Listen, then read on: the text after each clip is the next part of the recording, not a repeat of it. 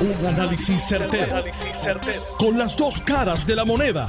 Donde los que saben no tienen miedo a venir. tienen miedo a venir. Esto es el podcast de Análisis 630 con Enrique Quique Cruz. Lunes 31 de enero del 2022. Son las 5 y 8 de la tarde y tú estás escuchando Análisis 630. Yo soy Enrique Quique Cruz.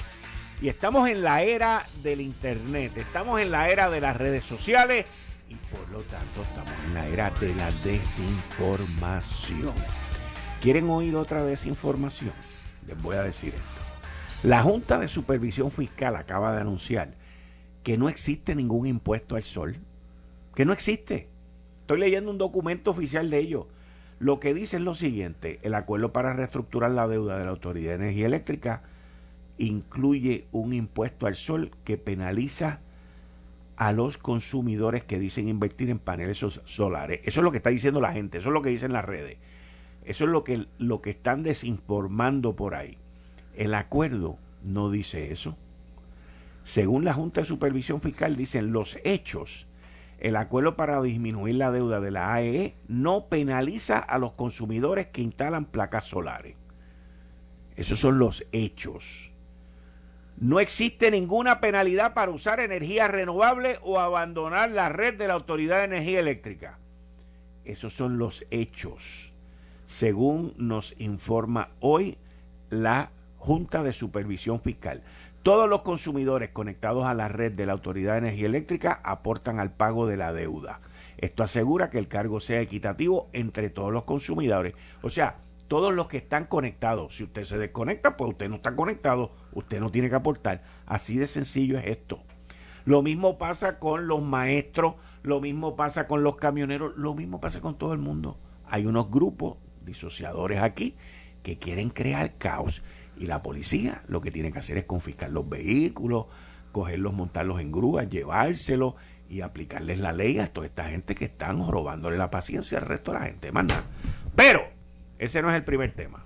Conmigo aquí en el estudio está el ingeniero ambiental, exdirector de la EPA para la región del Caribe y Puerto Rico, el ingeniero Carl Soderberg. Carl, qué bueno verte. Gracias por estar aquí.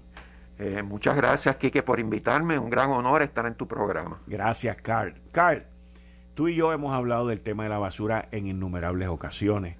Tú mismo me estabas recordando en el 2006, cuando yo comencé en la radio, eh, que estábamos hablando de este tema.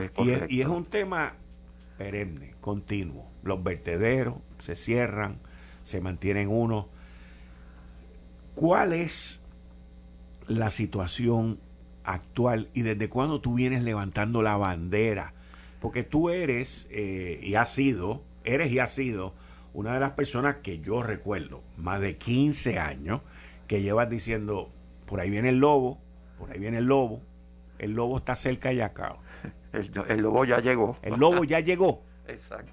Explícame. Eh, para darte un ejemplo, eh, ya EPA y el Departamento de Justicia Federal, en combinación, ya han llevado a corte al alcalde y a la empresa que corre el vertedero de Toa Alta. Eh, y, ya está en el, en, en el Tribunal Federal y, la consigna es cerrar el vertedero que creo que va a ocurrir en estos días. ¿En estos días? En estos días. ¿Ese es el vertedero que vemos en la PR22? No, ese es el de Toa Baja. el de, Toa, Alta ya se ve más por la número 2. Ok, por la número 2. Okay. Y, y, y, Epa le dio chance y vino María, y hicieron un lloradito y dijeron, mira, dame un año más, pues cómo no pero siguieron tirando basura allí, hasta poniendo en peligro a, los vecinos que están allí. Y EPA dijo, ah, como eso, como, como no están haciendo caso, ahora vamos para el Tribunal Federal. Inclusive en un programa que coincidí con el alcalde, yo le dije, mira, alcalde, si yo fuera usted, si yo no puedo cumplir, yo levanto las manos ahora porque peor es que en la Corte Federal usted diga que va a cumplir y después no cumple porque va de chirola. ¿Es criminal entonces eso? Sí. sí, Y cuando tú dices que no puede cumplir, ¿a qué tú te refieres? O sea, este, bueno, que aparentemente no, tiene los no, tiene los recursos para ponerlo a seguir operándolo. Ok, ok. No cerrarlo, sino seguir operando. Así que Ya llegó el lobo, una vez EPA culmina ese caso, estoy seguro que va a escoger otro porque la EPA ya había sacado 13 órdenes de cierre en la, por, la, por la vía administrativa. ¿Contrato alta o contrato alta y bueno, alta y otro. Y, Yo, yo, te puedo decir algunos que sí cerraron, como por ejemplo en, en ese, en ese bonche, Aguadilla cerró, okay. Vega Baja cerró, pero entonces abrió una celda con todos los hierros, que es lo que deben hacer, pero no todos los municipios parece que tienen el respaldo económico para hacerlo. Eh, otro que cerró fue Santa Isabel, Isabela, el, el, nuevo alcalde que llegó ahora a Moca, él mismo, sin que le dijera, cerró, porque encontró aquel, aquello tan y tan malo que él dijo, no, no, no, yo no voy a recibir más basura aquí. Y, y, él recibía basura de otros municipios, así que se formó tremendo caos allí. Así que esto va, y, y el problema aquí que es que tú cierras un vertedero y la basura sigue generándose. Entonces tiene que ir a dónde? A un vertedero existente entonces la, la, vida útil se, va agotando más rápido.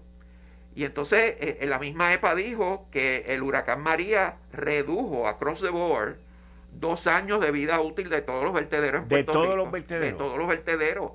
Y ahora mismo yo te diría que lo que queda para operar, hay algunos vertederos que, que te dicen que más, pero cuando tú tomas a Puerto Rico como un todo, que si tú cierras aquí, pues tienes que llevar la basura allá. Yo te digo que esto no pasa de dos años. ¿Dos años? Dos años. dos años. Aquí, no va a haber a dónde echar la basura. Incluyendo aquellos municipios que lo están haciendo bien. O sea, yo he oído mucho hablar del, del vertedero de Carolina, por ejemplo. Sí, Carolina, Humacao, hay dos en Peñuela. Pero digo, si tú le, de momento le llevas la basura de medio Puerto Rico. toda la isla, pues lo, lo, inundaste y lo quemaste. Básicamente lo quemaste y le reduciste la vida. Y entonces como que no hay elaborando, pues, que, que, tuvieron tiempo de más para elaborar alternativas para poder atender esta basura en las cantidades que vamos a tener que atenderlo. Porque no es cuestión, por ejemplo, Toalta es un, pueblo pequeño relativamente hablando. Y, y, ahí pues a lo mejor se puede acomodar en otro lado. Pero por ejemplo cuando cierren Arecibo, que recibe de ocho municipios aparte de Arecibo, Ocho municipios. descargan allí. ¿Y cuánto tiempo le queda a Arecibo? Yo creo que ese lobo va a llegar allí después que terminen con Toalta. Con Toalta, o sea que ese es el próximo. Yo creo, no, no, que tú crees, por tu experiencia. por mi experiencia. O sea, por tu experiencia y por lo que tú ves y oyes y escuchas y miras y todo esto. O sea, que este año tú entiendes que la Agencia Federal de Protección del Ambiente ya está en Toalta y el próximo paso va a ser Arecibo y después por ahí, como me estás diciendo, dos años. O sea que van, ¿cuántos vertederos hay hoy aquí? Mira, ahora mismo deben estar operando como 25, pero de esos 25, 10 tienen orden de cierre. Hay 10 que, como tú dices, operan bien, no tiene, o sea, EPA no va a tomar acción y entonces hay 5 que EPA los tiene remojo porque obviamente EPA no lo puede atender todos a la vez. Pero el problema es que a medida que va cerrando, la basura va, yendo al otro y, y, y, aquí hay un problema. Entonces, esto se combina. Al, al final llega un punto en que el municipio de Carolina, por ejemplo, tomándolo como ejemplo, pues va a tener que decir, yo solamente puedo llegar hasta aquí porque yo no voy a descapacitar a mi municipio por culpa de otro, aunque le signifique un ingreso bien importante es correcto, es correcto. Yo haría eso que tú dices. Sí, es la lógica. mi gente y después Exacto. lo demás. Lo primero que tú haces es subir precio. Sí. Eso es lo primero. Porque ante la demanda alta y el poco espacio, pues tú subes la renta. Eso es lo primero que tú haces. O sea que eso es un impacto que los municipios van a estar viendo ahora según se vayan cerrando estos vertederos. Y eso sin meter por ahí la corrupción que ha salido en estos días, que tiene que ver con la basura, imagínate tú. Pero el otro punto aquí que es que eh, esto hay que verlo de otra forma. Esto no es, la solución no es necesariamente establecer más vertederos. Nosotros en Puerto Rico, y los datos están ahí, generamos redondeando 5 libras por persona por día. Eso, si tú comparas con los países industrializados de Europa. Allá es 3.5, a veces 3. O sea, estamos generando basura como si fuéramos una nación este, continental y somos una isla pequeña. Con una extensión de terreno ilimitada, como si fuéramos Texas. Y, eso es el, primer problema ahí. El segundo problema es que, mira, el reciclaje. Por ahí, si tú preguntas, te dicen, mira, es un 11%, un 12%. Embuste. El reciclaje en realidad es como un 5%. Y eso bajó al 5% porque hace dos años China dijo, yo no voy a recibir más plástico. Todo el plástico del mundo iba para allá. Ellos dijeron, no, ya yo me cansé de ser el basurero de plástico del mundo, aquí no entra. Entonces empezaron a llevarlo a Vietnam. Vietnam cerró. A Malasia, Malasia cerró. Entonces ahora el plástico, aquel plástico que se recicla, ahora está yendo al vertedero. O sea, está, hay unos factores que están complicando esta situación. Y yo entiendo que la salida a esto, ¿verdad? Primero es que hay que tomar unas medidas a corto plazo y es identificar en qué vertederos se pueden hacer unas celdas que llaman paralelas eh, para afrontar eh, este problema en the short term. Y short term es menos de 10 años en lo que se busca una solución de, más alto eh, alcance, ¿verdad? Para la isla. Para la isla. Y el otro es establecer fábricas que las habían en el pasado, y te voy a dar ejemplo, que ayudaban al reciclaje. Yo no sé si tú te recuerdas de Industrial Siderúrgica, que era en, estaba entre Bayamón y Cataño. Sí. Pues ahí se llevaba toda la chatarra. Yo, y se fundía. Y, y de ahí salieron las varillas que construyeron todas las organizaciones de Puerto Rico pero lo dejaron caer. Entonces, ¿qué pasa? Todos esos metales, si, eh, los que se pueden reciclar, hay que exportarlos y depender del mercado internacional. Aquí habían inclusive fábricas de reciclaje de papel de periódico. Eso desapareció. Desapareció. Eh, se reciclaba el vidrio. Aquí no existe. Y ya eso, dejaron cerrar la fábrica que hacía eso. Entonces ahora eh, todas esas botellas que, las tenemos que importar para la fábrica de ron. Fíjate. Entonces, si nosotros no revivimos esa industria a nivel local, que puedan sacar estos streams de lo que llamamos desperdicio, pero realmente son materia prima para bajar la cantidad primero que, estamos generando y está llegando a los vertederos, pues aquí vamos a tener un desastre. Cuando tú dices que, o sea, las estadísticas dicen que nosotros producimos 5 libras de basura diaria. diaria versus otros países que producen 3.5, te pregunto, ¿alguna área en específico que nos separa a nosotros de los demás? Por ejemplo, pues, digo, esto no es así, pero te pregunto, pues aquí se bebe más ron y se bebe más licor de, de botella que en otros países, pues por eso es, o sea, hay, hay, ¿qué área es la que nosotros producimos, nos lleva a producir más basura? Esa es la pregunta. O sea, ¿qué, qué, qué, qué elemento es lo que nos, nos, produce eso a nosotros? Bueno, la comparación que yo usé fue Europa. Y lo que pasa es que en Europa, cuando a ti se te daña la máquina de lavar, la empresa que te la vendió la tiene que recoger para reciclarla.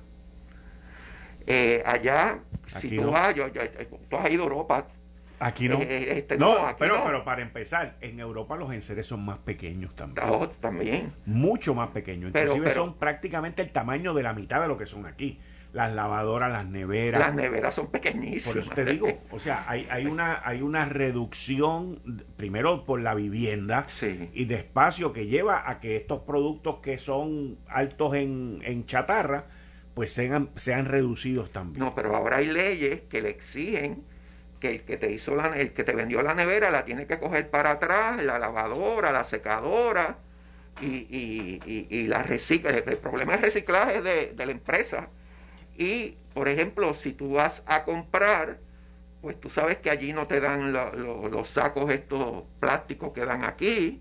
Allí tú, te, tú llevas tu, tu cuestión de tela y con eso es que tú te, tú te defiendes y, y, y, y, seguimos dando ejemplos de cosas que yo creo que aquí se pueden hacer. Lo que pasa es que como que le damos la patada lata, que el próximo y el próximo y el próximo, y para mí, Quique, nosotros estamos a, punto de poner el pie en el precipicio, no que nos estemos acercando al precipicio, ya estamos ahí, y un pie y vamos a caer por ahí. Wow. Ahora que estamos hablando de, de gomas y de, plástico, de plástico, no de goma, pero, sí, sí, pero es goma es plástico. Vaina. ¿Cómo es, o sea, ¿Cómo es que en Puerto Rico las gomas parecen gremlin? ¿Tú alguna vez viste la película Gremlin? Sí, sí. O sea, se mojan y se multiplican. Mi teoría no fundada, pero mi teoría es que nosotros somos el vertedero de alguien de la goma en el mundo o en el hemisferio, puede ser Norteamérica, que es lo que está más cerca, y que aquí hay algún tipo de truco con tener muchas gomas. Pues mira, yo lo que te puedo decir es que en un momento histórico, se inclusive se llegó a establecer una ley en Puerto Rico para impedir que las gomas usadas llegaran a Puerto Rico, pero eh, ciertos grupos invocaron la cláusula esta de la Interstate Commerce que, no, se podían eh, eh, vedar. Y entonces aquí entra mucha goma porque la interrupción que no se puede que no se, que no se, más caro que no se puede interrumpir el comercio interestatal. Correcto, pero entonces el, comercio interestatal de basura. esa goma lo que no te duran un año. Pero es que a mí no me, a mí no me hace pero, pero, aún así tú dices que todavía es más todavía. Pues puede ser también. Es que no me hace sentido. Yo, yo personalmente creo que alguien, eh, la Guardia Nacional, el general Reyes que estuvo envuelto en recogerla, que alguien nos puede dar luz en cuanto a esto. O sea, porque aquí hay más o menos, give or take, 1.2 millones de, vehículos. O sea, que, corren por la Yo creo que son más, 2 millones, ¿sabes? Pero, anyway. Pero aunque digo, lo digo a base de malvete. porque cuando surgió el lío de los malvetes, pues especialmente con los 5 pesos de la Fundación Roberto Clemente, pues ahí decía que eso iba a producir como 7 millones de pesos. Así que estamos hablando como 1.2. Pero entonces, cuando miramos esta cuestión y tú dices, bueno, pues, o sea, aquí al año, si el gobierno o alguien recoge más de 1.2 o 1.5 millones de gomas, pues hay algo que está mal. Porque no todos los, inclusive con la venta tan alta que hay de vehículos nuevos en Puerto Rico ¿Ok? Porque entonces, o sea, tú compras un vehículo nuevo, ponle que se vendan X número, qué sé yo, 100 mil para poner un número de vehículos nuevos. Ese número, eso, esos 100 mil vehículos, no van a cambiar las gomas el primer año y no las van a cambiar el segundo año con mucha probabilidad. Correcto. Entonces, pues ya tú tienes dos años, ya tú tienes 200 mil carros que no están buscando goma. Y, y, y la multiplicidad de gomas usadas en la calle las montañas que yo veo constantemente no hacen sentido con la población. Por eso digo que algún truco hay en esto, Carl. No, no, no sé, no sé. Pero no te me vayas, no te me vayas, que quiero, quiero hablar contigo quiero terminar el tema de, lo de las gomas y por ahí ya viene también el licenciado Julio Benítez. Eh, estás escuchando el podcast de Noti1. Análisis 630 con Enrique Quique Cruz. 5 y 32 de la tarde de hoy, lunes 31 de enero del 2022. Tú estás escuchando Análisis 630. Yo soy Enrique Quique Cruz y estoy aquí de lunes a viernes de 5 a 7. Sígueme en mi canal de YouTube para que no te lo pierdas bajo Enrique Quique Cruz, al igual que me puedes dar follow en Twitter y en Facebook bajo Enrique Quique Cruz. Mira, para los que buscan mayor calidad y rendimiento en su gasolina, sepan que la gasolina Golf ha sido reconocida por la prestigiosa certificación de calidad Top Tier por su nivel superior de aditivos. La gasolina Golf es clasificación Top Tier tanto la Premium Ultra Plus de 93 octanos como la regular, lo que significa que ambas tienen poderosos aditivos para mantener tu motor limpio y en óptimas condiciones. Prueba y compara, pero no pagues de más para mayor rendimiento y calidad. Vaya bien, vaya la segura con las gasolinas Top Tier de Golf. Tanto la Top Tier Premium Ultra Plus de 93 octanos como la regular. Y con eso le doy la bienvenida al licenciado Julio Benítez, que está conmigo todos los lunes a las 5 y 30. Julio, bienvenido. Gracias por estar aquí como siempre. Muchas gracias, Quique, y bienvenido a nuestro invitado de la tarde de hoy. Y continúo con el ingeniero ambientalista y exdirector de la EPA en Puerto Rico y el Caribe, Carl Soderberg. Carl, las gomas. O sea, estábamos hablando de las gomas. Gente me ha escrito por el teléfono. Hay gente que están interesados en establecer compañías de reciclaje, inclusive de, de, Washington. Me escribe uno que nos está escuchando puertorriqueño y me dice, acabo de pasar por Alexandria, Virginia, una compañía que se dedica a eso y la gente local, el, el, el, el empresario puertorriqueño que lo quiere hacer, le han dicho que no hay dinero para eso. Pero ¿y dónde están los chavos que cobran por las gomas? Tú sabes que a nosotros las gomas en Puerto Rico tienen un doble impuesto, tienen una doble tasa de impuesto. Tienen una tasa cuando entran, que te cobran a siete y pico más o menos por goma. Esto es para los automóviles normales. ¿ok? Y en adición a eso, cuando tú compras la goma, te cobran el IBU del 11.5%. O sea, y un IBU de una goma, pues mira, entre una goma y otra te están cobrando en el precio de la goma entre 14 y 16 pesos, dependiendo del tamaño de la goma. Estamos hablando de gomas normales. Y mucha gente me escribe, Carl, ¿y qué de waste to energy? ¿Qué, qué, qué de waste to energy? Las plantas que son que tú coges la basura y las llevas a crear energía eléctrica, que es parte del problema que nosotros tenemos en Puerto Rico. Esa es una. La otra son las incineradoras, que también tienen que ver con waste to energy. Sí. ¿Cómo está la EPA en términos de hoy en día? También leí ahorita que Biden dijo que va a meterle leña hoy al ambiente con la medición del mercurio. Parece que Trump, por lo que tengo entendido, Trump había eliminado eso en términos de los escapes de la, de la, producción de las plantas que hace que crean energía eléctrica principalmente no se me, que dejó a un lado lo del mercurio, que vuelve con las mediciones de mercurio. Entonces te pregunto a ti, las incineradoras waste to energy son una pueden ser parte de la solución o cuáles serían las soluciones? Mira, ante eh, ante el issue de la basura en Puerto Rico mezclado con la energía eléctrica. Sí, mira, las plantas que yo le digo de conversión de basura a energía, porque mucha gente le dice incineradora y realmente no son incineradoras. Sí, pero los que están en contra la llaman así. Eh, estamos hablando de waste to energy. Sí, eso mismo. No es, óyete esto, no es una solución energética, porque lo que producen de energía no es mucho.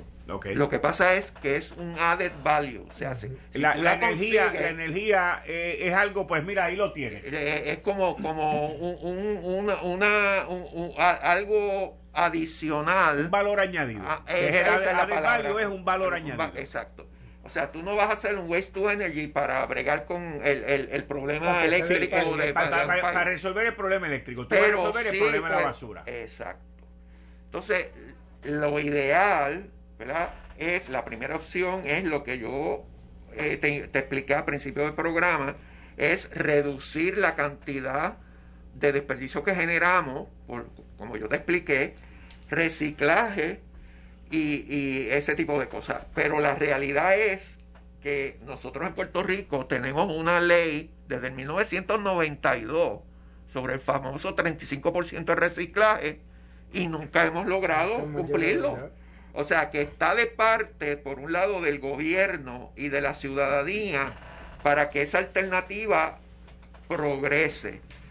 Pero en la medida que esa, esa alternativa no se dé, no se puede quitar de la mesa el waste to energy. Porque algo hay que hacer con la basura.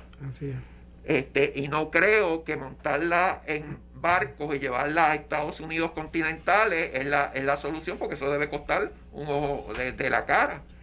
Así que eh, eh, eh, eso está ahí. Ahora, en términos de las gomas, menos mal que Pierluisi firmó una orden ejecutiva que exige que ahora con esta cuestión de arreglar las calles, que por lo menos se, utilice la goma para la pavimentación y, eso, yo me acuerdo de un estudio que se hizo, puede atender un 25% de las gomas usadas que se producen en Puerto Rico. 25%. digo, pero 25% es, algo. Entonces, es bueno, el otro lado que nadie habla es que esas gomas, sin triturarlas así enteras, se pueden utilizar en los hornos de la cementera.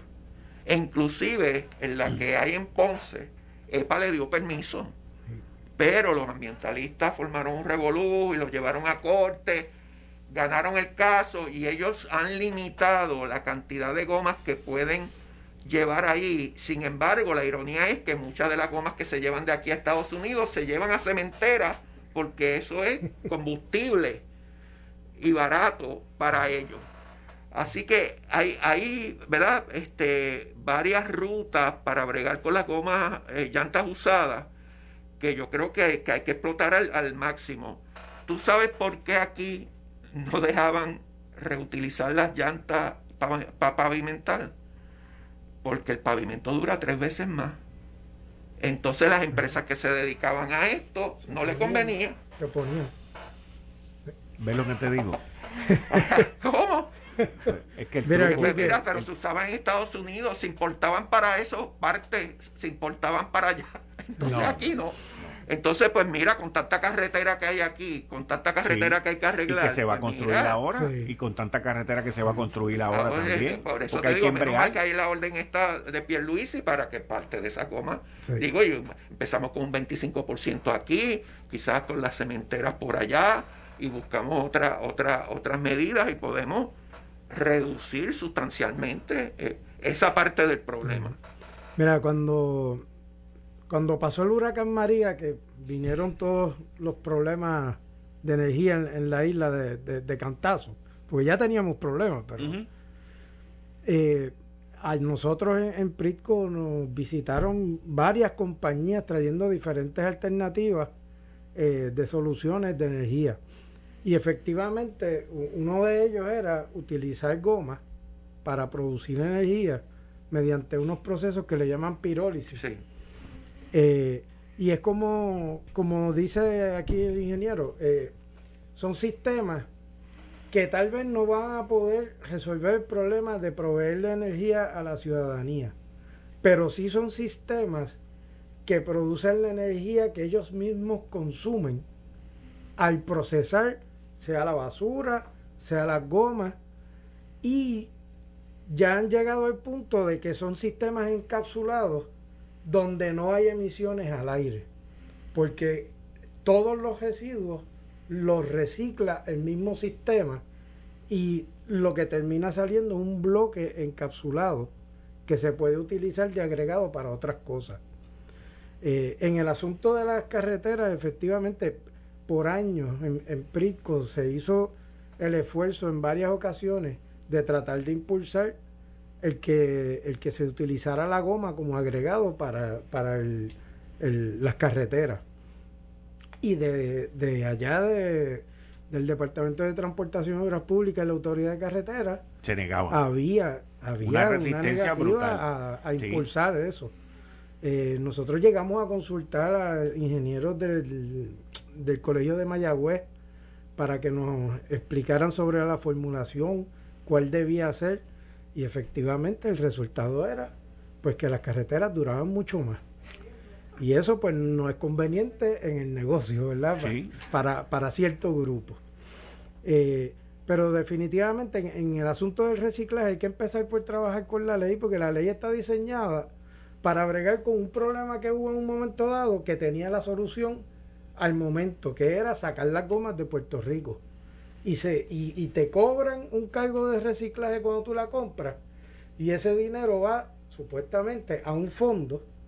Y de ese fondo se le paga el, el incentivo a los que sacan la goma de Puerto Rico. Y la recibían en China, la, la, compraban también en Costa Rica para carreteras, precisamente. Eh, pero esos consumidores han dejado de comprar y de recibir las gomas. Y eso hace que se multiplique el problema. Pero tenemos que empezar por cambiar la ley y premiar al que coge esa goma y hace un producto terminado, ya sea energía. Ya estos sistemas hasta hacen diésel usando las gomas en ese proceso de reciclaje de, de pirólisis. O sea que alternativas hay. Pero tiene que haber voluntad no solamente de, la rama legislativa, también hay que traer a la mesa. Tiene que haber una imposición al sobre Departamento el Ejecutivo, de Desarrollo Económico, exacto, y al Departamento de Transportación, Obras Públicas, Autoridad de Carretera. Recursos naturales tiene que estar en la mesa también, porque de nada sirve que tú traigas el proyecto, te dan los incentivos y te lo bloqueen más adelante con los permisos. O sea, todo eso tiene que estar eh, orquestado para que funcione.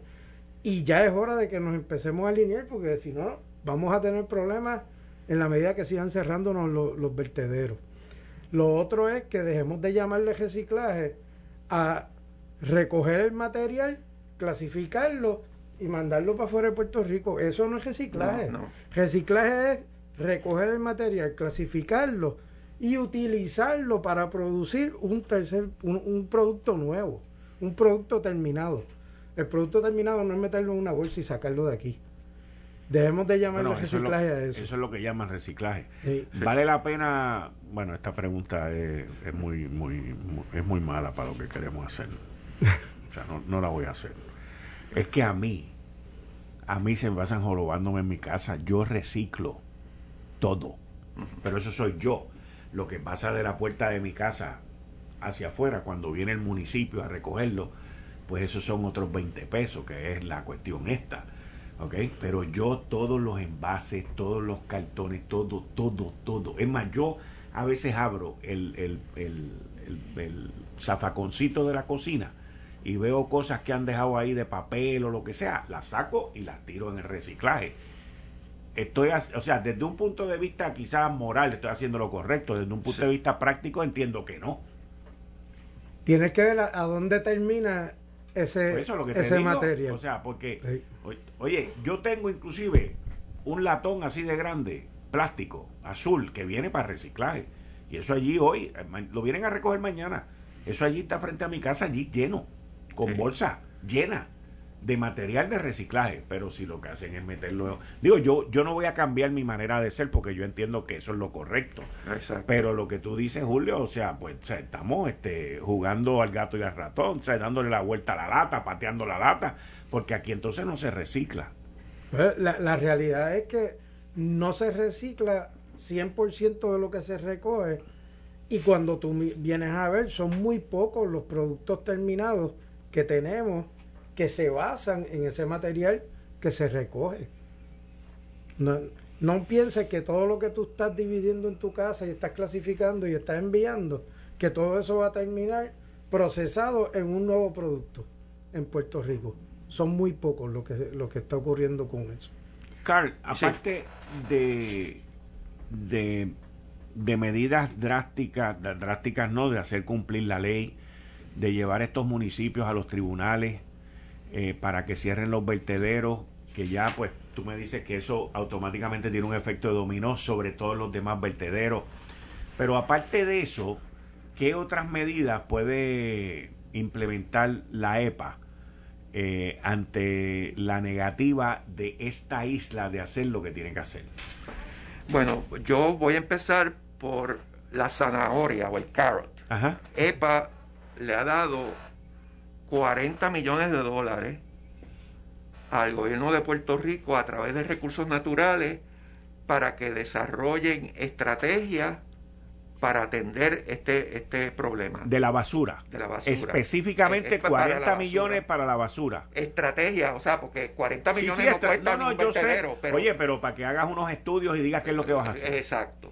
Entonces, eso ya está, los chavos con tanto y sonante ya llegaron. Y entonces, eh, eh, eh, Recursos Naturales está estudiando en, qué vertederos se pueden expandir. Pero es que esa no es la solución. No, no, yo sé, pero a, corto plazo tú tienes ah. que llevar la basura a algún lado. Ok. Porque Nos está, se nos está acabando el tiempo. Okay. Tú, necesitas como un respiro y, y, entonces identificar cuestiones a largo plazo. Ahora, yo lo que creo es que EPA está haciendo la camita. Y te lo digo a alguien que trabajó en EPA. En el sentido de conoce que, el sistema. Que, sí, que EPA te, te empieza a sacar órdenes administrativas, que no es lo mismo que una orden judicial. Y esto es lo que ha pasado con 13 vertederos. Algunos han cerrado, otros dicen que no cierran, como el de Toalta. Entonces ellos agarran a uno, uno a la vez, o que ahora yo saco una orden judicial con el Departamento de Justicia Federal y te llevo a la corte. Y entonces ahí tú me tienes que cerrar porque si no, tú alcalde y tú, el presidente de la compañía, si es que tiene una compañía privada que le ayuda, los dos van presos, porque no, se vaya a creer el alcalde que porque contrató una compañía, la, la que va presa es la compañía, él también, la ley es clara, el dueño y el operador. Entonces, eso es una cosa que está haciendo y lo, otro, y lo otro es que viendo lo que hizo EPA con las aguas usadas en la época de 1980, que arrestó las plantas, puede estar allanando el camino para ir a donde un juez federal y decirle, mire, yo le di hasta 40 millones de pesos. No han hecho nada, mire todo, yo eh, eh, saqué órdenes administrativas, no me hicieron caso, bla, bla, bla. Vamos a arrestar los vertederos. ¿Y qué significa? Y significa eso, que no eh, se, se puede llevar la basura que se está generando hasta ese momento, pero entonces no se puede permitir la construcción de una casa más, de un establecimiento más, hasta ah, que para que no aumente el volumen, el volumen que está llegando en esa región, en esa, área. En esa área. O sea que la industria de la construcción, como pasó con Acueducto hace más de 20 años, se puede ver afectada el desarrollo económico. Es correcto. Carl, muchas gracias. Vamos a seguir hablando del tema. Eh, honrado porque me hayas invitado, porque este programa se oye por todo Puerto Rico. Gracias, Carl. incluyéndome. No, no, pero vuelve, tienes que volver, porque este tema lo rompimos hoy. Sí. Tienes que volver. La próxima tenemos que hablar de soluciones también. Claro que sí. Pero, pero hablamos de varias aquí, pero muchas gracias. Saluda a tu familia por allá y gracias por estar aquí. Esto fue el, podcast de Notiuno. Análisis 630 con Enrique Quique Cruz. Dale play a tu podcast favorito a través de Apple Spotify, Google Podcasts, Stitcher y notiuno.com.